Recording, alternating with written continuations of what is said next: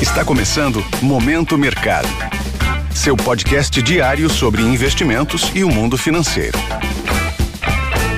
Muito bom dia para você ligado no Momento Mercado. Eu sou a Erika Dantas e bora para mais um episódio desse podcast que te informa e te atualiza sobre o mercado financeiro. Hoje eu vou falar sobre o fechamento do dia 4 de janeiro, quarta-feira.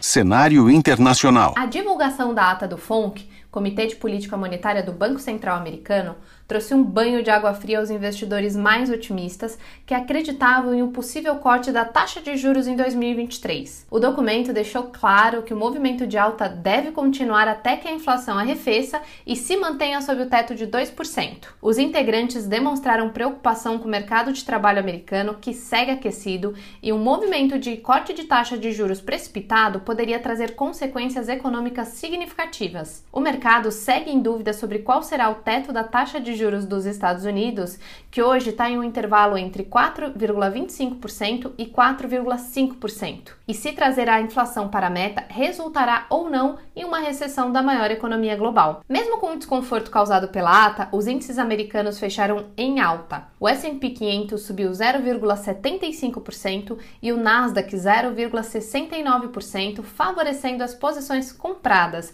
que são aquelas que apostam na alta dos índices. Na renda fixa, o rendimento das Treasuries, que são os títulos do Tesouro Americano, fecharam em queda. E no câmbio, o DXY, índice que mede a variação do dólar ante uma cesta de moedas fortes, encerrou o dia em queda de 0,26%. O resultado do dólar não foi suficiente para amenizar a queda de mais de 5% do petróleo. A política chinesa de controle de casos de Covid-19 alimentou os temores de recessão global, que resultaria em redução da demanda pelo óleo e levou a cotação do barril para abaixo dos 80 dólares.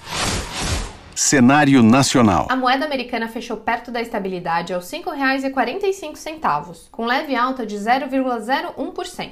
O anúncio do novo presidente da Petrobras, Jean Prats, trouxe ânimo ao mercado brasileiro, que ignorou temporariamente a ata do FONC. Prats declarou que pretende manter a política de preços atual, que vincula os preços praticados pela estatal com a cotação internacional do petróleo. Outra notícia que aliviou o estresse do mercado foi a fala do ministro da Casa Civil, Rui Costa, que sinalizou que não há planos para revisar a reforma da Previdência, criada no governo Michel Temer. A informação vai na contramão do que foi dito pelo ministro da Previdência, Carlos Lupe, que chegou a citar o termo anti-reforma. Na renda fixa, o movimento de alta foi moderado, com o mercado digerindo o noticiário positivo. E na bolsa, o Ibovespa colocou fim a uma sequência de dois dias de queda e fechou no terreno positivo com alta de 1,12%. O avanço das ações da Petrobras após a fala do futuro presidente trouxe fôlego ao mercado. A estatal fechou em alta de 3,18% mesmo com a forte queda do petróleo. Os outros destaques positivos foram a Natura, que encerrou o dia em alta de 8,89%, e a CVC, que avançou 6,78%. Na ponta oposta, tivemos a CLC Agrícola, que recuou 1,84%.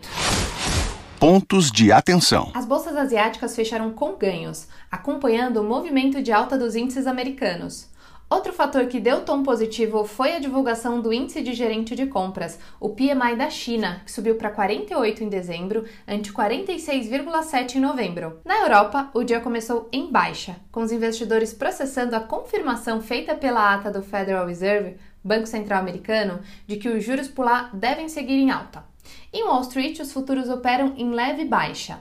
Hoje, o mercado acompanha os discursos dos dirigentes do Fed dados de criação de vagas de emprego do setor privado americano e o PMI composto e de serviços. Por aqui, teremos a divulgação da produção industrial brasileira de novembro. Desta forma, termina o Momento Mercado de hoje. Agradeço a sua audiência e um ótimo dia. Esse foi o Momento Mercado com o Bradesco. Sua fonte diária de novidades sobre cenário e investimentos.